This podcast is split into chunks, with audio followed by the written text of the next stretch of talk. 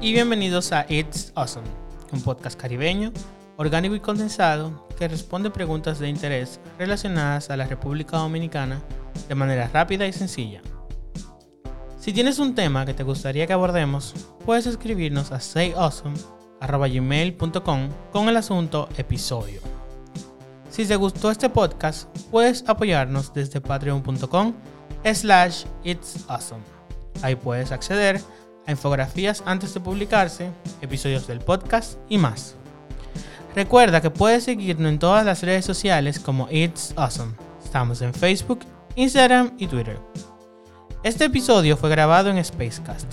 Puedes conocer más de Spacecast en spacecast.studio o en Instagram SpacecastRD. Entre discurso contra la corrupción e impunidad, carro eléctrico y designaciones de último minuto, este pasado 16 de agosto, las nuevas autoridades asumieron posiciones en el gobierno. Entre furor y expectación, la gente espera que estas autoridades sí cumplan sus promesas, luchen verdaderamente por el país y se enfrenten a la amenaza constante que la pandemia del COVID-19 representa para todos. En este episodio hablamos con Giselle Deñó y Angeli Moreno, politólogas dominicanas que analizan el proceso de toma de poder de las nuevas autoridades y que nos están ofreciendo herramientas e ideas de cómo podemos mantenernos alerta a las decisiones que están siendo tomadas desde el poder y cómo nosotros como ciudadanos podemos incidir sobre estas. Gracias por escucharnos. Bueno, mi nombre es Angeli Moreno, yo soy profesional de comunicación social, mención periodismo, también tengo una esfera en ciencias políticas y una maestría en comunicación política y marketing digital. Angeli, ¿Desde cuándo tienes el interés por los temas políticos? O sea, ¿de dónde sale eso para ti? Bueno, yo termino la carrera de, comunicación y en 2014 empiezo a estudiar ciencias políticas porque yo quería estudiar comunicación como para tratar de solucionar los problemas del sector. Pero como entré a la comunicación vi que la comunicación simplemente describe la realidad social, pero no interviene, decidí estudiar ciencias políticas. Cuando estudié políticas, entonces voy al, a una cumbre que se dio de comunicación política aquí en la Universidad Autónoma de Santos Unidos en el, en 2015. Y ahí me doy cuenta de que a mí me encanta la comunicación política y decido hacer una maestría justamente al final de ese año. Entonces, Angeli, ya entrando un poquito en la materia del tema, en, por primera vez en 16 años, desde el 2004, estamos cambiando de fuerza mayoritaria. Eh, y no solamente el presidente, o sea, también en el Congreso y en las municipalidades tenemos eh, un, vamos a decir, un partido eh, de mayoría distinto. Entonces, ¿cómo tú crees que este cambio de fuerza política va a, afectar la República Dominicana? Eh, creo que va a impactar positivamente a la República Dominicana porque ya se empieza a ver como una derrota en lugar del bipartidismo. El bipartidismo ha estado en la mayoría de la historia de la República Dominicana, los negros, los ojos y los azules, los los bolos y los bludos, Ciertamente. el, el, LD y ahora estaba el P, está el el PRM, pero ya hay una tercera Entonces, ¿qué sucede? Lo que ha ocurrido es que eh, lo que ha ocurrido es que eh, se está como, eh, ¿cómo diría Como eh, distribuyendo mejor las fuerzas políticas y eso es bueno en cualquier democracia. O sea, que haya más de dos fuerzas políticas que tengan eh, incidencia real en una república como es el caso de nosotros. Lo bueno sería que, que, hubieran varios partidos y que ellos tuvieran que pactar entre sí para llegar al poder, porque tú sabes que los países somos heterogéneos, no todo el mundo de izquierda, no todo el mundo de derecha, y cuando llega una diversidad al poder es lo que beneficia finalmente a la población. Yo entiendo que es positivo. o sea, el impacto que va a tener esta diversidad ahora es positivo. Claro, claro. Eso, hemos visto eh, recientemente. De hecho, ya comenzaron las sesiones, etcétera. Entonces, de esas eso mismo de que tú, mientas, que tú eh, comentas, perdón, eh, de estas decisiones nuevas que ya están tomando, etcétera. ¿Cómo tú crees que está el clima en el país? ¿Tú crees que la gente va a aceptar las nuevas decisiones sin juzgar como una nueva esperanza? ¿O tú crees que la gente va a ser bastante crítica con este nuevo gobierno? Mira, la, e, es muy importante eso que tú me estás diciendo. Eh, primero voy a comenzar a decirte algo. Los movimientos políticos en los países, eh, en donde sea, tienen como una vigencia. o terminan con el fin que querían, como por ejemplo el 4%, y otros evolucionan. En el caso, por ejemplo, de la Marcha Verde, que se dio el 22 de enero del 2017 en la República Dominicana, vino a infiltrar en la República Dominicana las palabras corrupción e impunidad y a desplazar el tema de delincuencia que se tenía hasta ese momento como uno de los más importantes. Ciertamente. Entonces, ¿qué sucede? ¿Qué sucede? En el imaginario de, del dominicano ahora, la palabra corrupción e impunidad va más arriba de lo que es la delincuencia, porque ellas generan en sí la delincuencia. Entonces, eh, desde, desde eso hasta el día de hoy, nosotros vimos varias protestas como lo de la OISOE, Cadena Humana OISOE. Claro. Vimos otras protestas como lo de la parada la pasada en la, en la en, en la Plaza de la Bandera. Claro, Entonces, ¿qué pasó? Comenzó a evolucionar la forma del dominicano protestar a través de la hiperconectividad y la interconectividad que tenemos los ciudadanos. Y eso se une al sobrecargo de información que tenemos en, la vida cotidiana. Entonces, ¿qué sucede? Los actores principales de esos cambios y de esas nuevas formas de luchar somos los millennials, básicamente, y los centennials, que son los que van después de nosotros. Entonces, nosotros hemos encontrado otras formas de luchar y hemos encontrado nuevas formas de integrarnos. La sociedad dominicana después del 22 de enero del 2017 aprendió a autoconvocarse y a autocriticarse y las instituciones públicas de por sí no tienen la capacidad de hacer una autoprofilaxis, sino que las instituciones públicas tienen que venir uno desde afuera y decirle tú estás mal y debes cambiar. Y de hecho, una de las grandes logros de eso que tú me estás preguntando ahora mismo, que te puedo decir, te puedo citar tres, no uno, tres. Cuando designaron ahora la Procuradora General de la República, Miriam Germán, fue una petición popular que se hizo a través de las redes sociales el hecho de que se le diera justicia a este señor que mató a su mujer en el tiempo de Balaguer, que le iban a hacer un homenaje en el play, eh, ¿cómo es que se llama? Mato, Berrido, Mato, Berrido. ¿Cómo fue? A través de una justicia popular. Ahora sí hay una justicia popular. Y por tener, ponerse un tercer, un tercer caso, te puedo decir que a Félix, Félix Bautista se le engavetó su expediente, pero ahora mismo él es eh, una persona condenada a nivel nacional. Donde quiera que llegue le van a buscar al ladrón. Ciertamente. Y tú, y ahora, por ejemplo, ese caso que mencionaste de, de, de Félix Bautista, que le mencionan el ladrón en la calle, que algunos, de hecho, se vio que algunas personas del partido que acaba de salir, eh, del oficialismo, también le voceaban en la calle. ¿Qué tú crees de las formas de protestas? ¿Tú crees que, que, que, la gente debería protestar de manera cívica, digamos, ofreciendo cosas, o que las protestas sirven para un fin? Todas las protestas llevan a un fin. Lo que ha evolucionado aquí es la forma de protestar. Antes era tirar piedra la robarse la gasolina, hacer molotov, eh, eh, quizás antes de eso eran más violentas, cada vez son menos violentas y cada vez están más nutridas de información. Si tú te das cuenta, por ejemplo, en el caso de la Plaza de la Bandera, tú nunca viste, nunca viste un, un podio donde se subiera la gente a decir sus reclamos pero viste miles de carteles en la Plaza de la Bandera. Y si a ti te dicen, ¿qué reclamaba la gente en la Plaza de la Bandera? Tú sabes decirlo, ¿tú sabes por qué? Porque la narrativa de la Plaza de la Bandera y lo que se exigía iba en cada cartel de cada persona. Claro. Necesitamos seguridad, que se vayan los ladrones, abajo la corrupción, entre otros temas. Era una, una especie de individualidad dentro del colectivo, eso es muy interesante.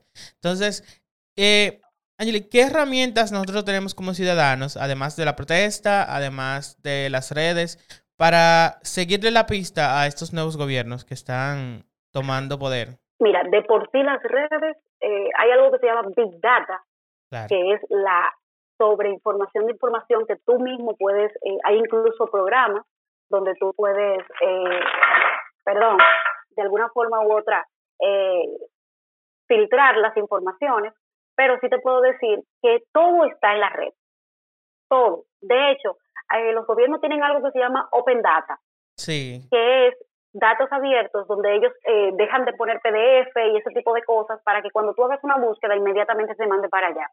Eh, cuando ustedes ven que en alguna institución pública lo que suben es PDF, preocúpense, porque eso es para que no puedan filtrar las palabras que dicen en ese escrito que están subiendo. Entonces, por un lado... Cuando suben eh, el PDF escaneado, no, no escrito. exacto. Eh, cuando ponen PDF escaneado, ahí hay algo. Ah. Entonces, ¿qué sucede? Nosotros, eh, los millennials y los centennials, que somos la generación que sí tenemos esa familiaridad con los datos, simplemente tú pones, eh, eh, nombraron a David Collado como ministro de Turismo, tú inmediatamente vas y buscas David Collado. O sea, automático. Y eso, eso ya nosotros lo hacemos como por instinto. Entonces, eh, eso es lo mismo que te puede llevar a escudriñar todo. Todas las instituciones públicas tienen una, un, portal, un portal que se llama transparencia. En este portal tú entras y ahí visualizas qué se gasta, cómo se gasta, dónde se gasta, en qué se gasta. Lo que antes eh, no había era tanta motivación del ser humano, del ciudadano, en fiscalizar a las autoridades. Pero no sé si a ti te ha pasado, que eres joven igual que yo, que antes tus amigos no hablaban de, política, pero ahora tú te reúnes y política es uno de los temas principales. Sí, sí, es de hecho sí, no no solamente creo que obviamente la parte de febrero ya eh, tuvo mucho que ver con los temas que se toman ahora. Creo que la gente se tomó mucho más en serio eh, que tenemos que ser entes políticos cada cada uno de nosotros y que debemos de involucrarnos más. Pero creo que también hay un nuevo despertar en la juventud dominicana y eso es muy importante eh, no tanto de involucrarse en la política como actores, es decir, como gobernantes o como ciudadanos, sino como ciudadanos. Y creo que eso es un cambio que nuestra generación lo ha tenido muy positivo, porque la política que antes era como un tema muy tabú. Ya aquí la política la tienen como la pelota, que en cualquier momento tú puedes hablar de temas diversos y no hay que ser para un lío, porque antes era como muy fanático también. La gente era como, oye, yo, soy de Balaguer, yo soy de este. Sí, lo que pasa es que antes aquí se elegían los partidos políticos por como, como cuando tú vas al adobón, el rojo, dame el rojo, pero no se tenía mucha información de ese partido. Ciertamente. Sino que tú querías el rojo. Eso es como cuando los niños van a pedir un helado. Ya la gente sabe ahora, o la gente medianamente informada sabe, que el PLD es un partido con tal tendencia. Eh, que el PRM tiene un, es un partido con tal tendencia. O quizás no sabe la tendencia de cada partido, pero sabe quién apoya las tres causales y quién no. Claro, tiene, tiene conocimientos. o sea, tiene, o sea, el votante de hoy es más informado que el de ayer. Es, es, un proceso, porque somos una, una sociedad poco educada. Eh, la población, digo poco educada porque la mayoría de la población no es, no es ni siquiera eh, llega a un bachillerato. Claro. Entonces, eh, pese a eso, la información llega. Entonces, yo soy un, yo tengo una frase que digo que la indignación ha llegado primero a la, que la educación a, eh, a los barrios dominicanos eh, y justamente es por eso, porque como que llega mucha información, la gente se indigna y se informa. Entonces no está educado, pero se indigna y se, informa. Ciertamente, que es importante informarse y mantenernos informados. Angeli, de verdad, muchísimas gracias. Yo quisiera que tú nos compartas dónde podemos ver más de, más de lo que tú haces y seguirte la pista. Bueno, yo soy una drenadora de, de, de la realidad y yo me dedico a, a, a, drenar, yo me canalizo a través de Twitter y de Instagram eh, mi, mi usuario es Angeli Moreno con, con G e Y, Angeli Moreno RD. Pueden encontrar tanto en Twitter como en Instagram. En y en Facebook también. Ah, perfecto. En los show notes de este episodio vamos a linkear tu perfil para que la gente te siga y ver lo que tú nos estás soportando a través de las redes sociales. Angeli, de verdad, muchísimas gracias a ustedes por la invitación, de verdad. Eh, siempre he sido una seguidora de ustedes. Eh, por los gráficos que hacen, que me gustan muchísimo, porque son bastante explicativos. Y esa es una forma también de nosotros los millennials drenar de una forma u otra lo que sabemos para que otros eh, puedan llegar a la información más fácil. Y la verdad, saludo mucho esa, esa iniciativa porque permite que la gente se entere rápido sin leer mucho. Muchas gracias, de verdad creo que en una época donde hay tanta información es importante que, la gente acceda a ella de manera sencilla.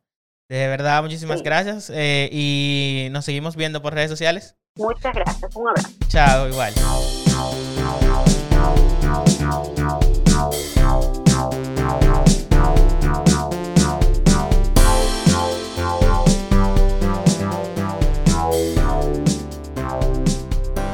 Hola, mi nombre es Giselle Deño y yo soy colaboradora del Meeting RD, sobre educación política. Académicamente soy politóloga, pero estoy dedicando más al periodismo.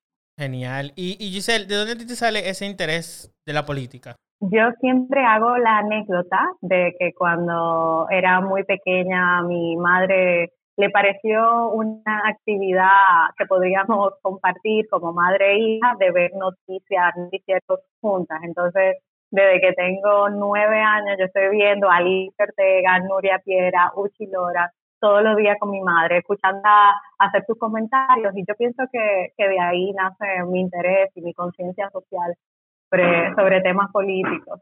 Un, un, un, hobby poco inusual, madre e hija, ver noticias. sí, para ella era importante, yo era la única de los tres que le interesaba. Eh, mi hermana y mi hermano rechazaron la idea, pero, pero a mí me comenzó a gustar y era algo que compartíamos nosotras y que disfrutábamos mucho y, y luego se convirtió ya en mi pasión y, mi profesión. Qué genial. Entonces, Giselle, ahora tenemos un cambio, no solamente eh, eh, como el eslogan del candidato decía, sino de verdad tenemos un cambio en la fuerza mayoritaria en política. Eh, por primera vez en 16 años un nuevo partido toma la mayoría de todas las cámaras y, y esto afecta obviamente la vida nacional. En tu caso personal, ¿cómo crees que este cambio va a afectar el país? Sí, mira, hay un cambio importantísimo en la configuración, comenzando por las legislaturas, por el Senado y por la Cámara de Diputados. Nosotros eh, sabemos que antes tanto la Cámara de Diputados como el Senado estaban dominados por un solo partido, que era el Partido de la Liberación Dominicana, y ahora el PRM pasa de ser oposición a ser gobierno con una mayoría en ambas cámaras, pero no la misma mayoría del 2016. El PRM gana a nivel municipal 81 alcaldías, pero en el 2006 el PLD eh, tenía más de 100, tenía alrededor de 108. En la Cámara de Diputados el PRM tiene 81 escaños y el PLD en el 2016 tenía 107. Entonces, eh, básicamente lo que estamos viendo ahora es una mayor diversidad de opiniones, tanto en el Senado como en la Cámara de Diputados, lo que va a crear un ambiente político eh, también de mayores encontronazos, ¿verdad? Porque antes las leyes pasaban express por el Senado y la Cámara de Diputados, porque, como decía, estaban dominados por un solo partido. Ahora está el PRM, la Fuerza del Pueblo, tenemos por primera vez un diputado de, eh, de, de Alianza País. Anteriormente había un diputado nacional, pero ahora José por voto por voto popular. Entonces ahí mm, se, se, va a crear eh, cierto dinamismo dentro de, del ambiente político que no había anteriormente. Eh, y bueno, de la parte programática, eh, Alexis, yo no te sé decir porque ustedes saben que en la campaña hubo como un vacío discursivo tan grande que una de las razones por las que el PRM ganó fue basado en el programa anticorrupción y, y de que pare la impunidad, pero todavía en ese punto no sabemos qué va a pasar en el país con temas como medio ambiente. Yo todavía no, todavía no sé qué va a proponer Orlando Jorge Mera. Eh, en términos de género, todavía no sabemos. Eh, o sea que estamos un poquito esperando todavía cuáles van a ser las propuestas del PRM en muchos aspectos que, que no han tocado. Ciertamente. De hecho, el tema medio ambiente fue ausente en el discurso del presidente, al igual eh, del tema de género. Eh, se ha hablado mucho en estos días incluso del tema de género, eh, sobre las ministras, el tema de las gobernadoras. Ha, ha, habido, creo que, ciertos temas al respecto. Y vemos que la gente está muy interesada en, en, en lo que está haciendo estas nuevas autoridades. De hecho, el domingo la gente estuvo súper interesada con lo que estaba eh, pasando en el Congreso Nacional. Y desde la perspectiva de la gente, ¿tú crees que la gente sea más permisiva con el, con el gobierno para darle una nueva oportunidad? ¿O tú crees que de paso la gente va a ser mucho más crítica, va a ser, va a buscarle la quinta pata al gato para que las cosas funcionen mejor? Que definitivamente la vigilancia de la ciudadanía ha aumentado, pero por mucho. O sea, yo te puedo hablar en lo empírico desde mi experiencia como, como activista política. Yo he visto cómo eh, no solamente a nivel de redes, sino también en las protestas de los últimos años, especialmente Marcha Verde en el 2017, la participación, el aumento en la participación de la ciudadanía. Eh, Marcha Verde fue la protesta, ha sido la protesta más grande en la historia moderna de la República Dominicana, aunque anteriormente habíamos visto, eh, por ejemplo, los contra cementera de los adventistas, habían, habían protestas, eh, y también en el tema, por ejemplo, de Loma Miranda, pero a partir de Marcha Verde hay como un cambio de un antes y un después, y ahora, eh, porque participó la clase media, que antes estaba ausente del escenario político porque no le importaba, porque estaba bien económicamente, o, etcétera, pero luego en febrero, los muchachitos de la clase media, los jóvenes, nosotros, cogimos para la Plaza de la Bandera y eso tampoco, ese segmento poblacional más joven de la clase media nunca se había interesado por la política. Entonces yo pienso que, que ese mismo interés que participación política que ocurrió durante la campaña en febrero y también con escándalos como de se ha pasado ahora a la etapa postelectoral. Me encanta que tú hables también de la generación joven, que, que es la que eh, en parte se está involucrando más en los temas políticos. De hecho, tienen un gran poder en el tema del voto. Vemos las protestas, etcétera. Entonces, de la gente, por ejemplo, criticó mucho el tema de las protestas, eh, muchos, muchos las criticaban, otros las apoyaban, etc. Eh, ¿Tú consideras que las protestas son el medio más, o sea, aún en tiempos que vivimos, que la gente dice, no, que las cosas tienen que ser más diplomáticas, etcétera, todavía tienen vigencia las protestas físicas de salir a la calle, de reclamar, de protestar, todavía son importantes, todavía las necesitamos. Totalmente. Lo que pasa es que las protestas en República Dominicana eh, y la frecuencia con la que han ocurrido protestas en República Dominicana en los últimos años responde a la ausencia de un gobierno que responde a la ciudadanía realmente. Eh, nosotros en los últimos años hemos tenido un gobierno casi mudo, que no habla con la prensa, que cuando se le cuestiona o se le fiscaliza que hay un escándalo de corrupción, se responde corrupción dónde, yo no la veo.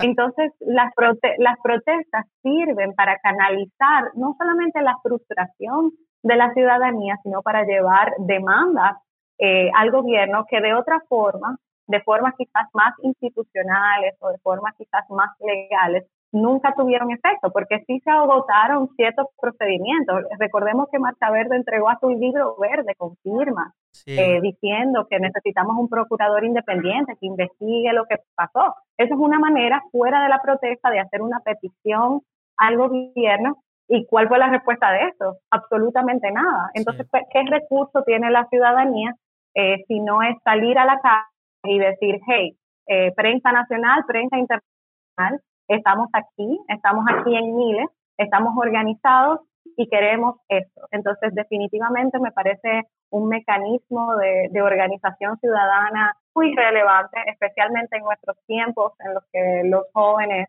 eh, rechazan quizás la participación política más tradicional en partidos y prefieren organizarse en, la sociedad civil. Súper. Y tú tocaste algo que eh, yo quería hablar, que es sobre la fiscalización. Tú comentabas que cuando fiscalizaban al anterior gobierno siempre surgían dudas, pero ahora que tenemos un gobierno nuevo que esperamos que sí acepte que lo fiscalicemos, ¿qué herramientas tenemos nosotros los ciudadanos para fiscalizar esas nuevas autoridades? No solamente al presidente, sino también a los eh, legisladores y a las municipalidades. Sí, bueno, hay mecanismos en la legislación de participación de la ciudadanía lo que, pero la mayoría implica que salgamos de nuestro celular y eso es algo con lo cual no mucha gente en estos tiempos está muy cómoda, que es salir de, la comodidad de las redes sociales eh, a la calle y hacer ciertas diligencias. Eh, como para poner un ejemplo, la Constitución contempla las iniciativas legislativas. Hay mucha gente, por ejemplo, que no sabe que los ciudadanos podemos someter proyectos de leyes al Congreso Nacional. Para eso necesitaríamos, claro, eh, recolectar firmas de un 2% del electorado. Eh, República Dominicana tiene un electorado de más o menos 7 millones de personas, por lo que un 2% sería como 140 mil ciudadanos. Si tenemos la firma de 140 mil ciudadanos, podemos someter un proyecto de ley al Congreso. Eso sería una forma. La otra sería el referendo. Eh, en República Dominicana no se aplica el referendo, pero ese es un mecanismo que está contemplado en nuestra legislación y que debemos como ciudadanía pedirle al gobierno que ciertas consultas, eh, para explicarle a las personas lo que es un referendo, es simplemente una consulta popular donde la decisión eh, acerca de un tema, ya sea el aborto o Brexit, en el caso, por ejemplo. Exacto, te, iba a decir que los referendos son importantes porque en otros países se han visto casos que los referendos han hecho grandes cambios. Brexit, para bien o para mal, se hizo mediante un referendo. Eh, de hecho, tengo entendido, si, si me equivocas, tú me puedes decir, la dictadura en Chile se terminó mediante un referendo. Fue una votación de sí y no, y al final se decidió que no se iba a seguir en la dictadura. Entonces, los referendos son importantes porque participa la gente en ellos. Totalmente, y hay una película muy bonita sobre ese caso de, de Chile, la ah, película que se llama que se llama No, excelentísima película y es un caso, por ejemplo, de cómo un referendo puede cambiar el curso de la historia. Entonces, como ciudadanos tenemos que pedir que, que se utilice esto que, nunca se ha hecho en República Dominicana. Podemos formular eh, peticiones para solicitar que se tomen medidas que son de, de interés público, eh, como yo mencionaba el, el, libro verde, eh, para obtener respuestas de, de, las autoridades, el cabildeo, o lo que le dicen los americanos, el lobby, eh, son grupos de personas, por ejemplo, si tú eres eh, parte de, la comunidad LGBTQ, eh, tú puedes organizarte y hacer una estrategia tanto de comunicación como de acción para ir al Congreso eh, y para presionar e influenciar que se tomen ciertas medidas a favor o a interés del grupo en el que tú representas. Entonces, el cabildeo en República Dominicana lo hacen los grandes empresarios y lo hace la iglesia también pero los ciudadanos de a pie podemos eh, organizarnos y también cabildear eh, dentro del Congreso. No tenemos una ley de cabildeo, entonces eso se presta mucho al hombre del maletín y al soborno cierto, Y, al tráfico de, y al tráfico de influencia, porque el cabildeo no está bien regulado. Eh, claro, y tampoco está bien visto, la gente lo entiende como otra cosa, la gente lo entiende como, como algo que debe en la película. Exactamente. Pero importante hacer cabildeo a nivel local, Alexis, el presupuesto participativo. El presupuesto participativo es cuando el ayuntamiento hace asambleas en diferentes comunidades, en diferentes barrios, y deciden, para ponerlo en palabras llanas, cómo se va a gastar el dinero público. Hay un 40% del presupuesto de los ayuntamientos que tiene que ir para eh, obras y, para gastos de capital. Entonces, en ese sentido, la ciudadanía le dice, porque hay muchas veces que los políticos no saben cuáles son las prioridades y qué mejor eh, fuente de información sobre cuáles son las prioridades de una comunidad que la misma gente de la comunidad. Entonces se hacen estas se hacen estas asambleas donde se deciden, mira, necesitamos aceras en esta calle, esta calle, esta calle, necesitamos que nos falten esta calle, necesitamos un puente para que la gente cruce en tal sitio. Eh, entonces, esas cosas se deciden y luego hay un comité que le da seguimiento a que el ayuntamiento realmente eh, esté, esté llevando a cabo esas, esas, esas propuestas. Eh, y, y bueno, hay muchísimas cosas como esta que son derechos de participación ciudadana y mecanismos de control social, pero que nosotros lamentablemente no utilizamos. Que deberíamos, deberíamos conocer más al respecto. Eh, Giselle, de verdad, muchísimas gracias. Eh, yo quisiera que tú nos compartieras dónde podemos encontrarte en redes y en internet y seguirte la pista de todo lo que tú haces. Claro, claro. Y se me olvidaba decir anteriormente, Alexis, que está también la oficina de acceso a la información. Importante que utilicemos eso. Tiene muchísimos problemas porque o que no te responden a tiempo o que te responden mal pero importante que sigamos utilizando ese mecanismo y que veamos, ahora mismo se están transmitiendo eh, la sesión de la Cámara de Diputados por YouTube. esas sesiones las podemos ver, tanto las sesiones de la Cámara de Diputados como la sesión eh, del Senado la podemos ver por YouTube. Y bueno, seguir cuentas como el Meeting RD, como It's Awesome, como el Snack Report, como la de Carolina Santana, que están haciendo un trabajo son importantísimos eh, sobre educación política y todo lo que está sucediendo.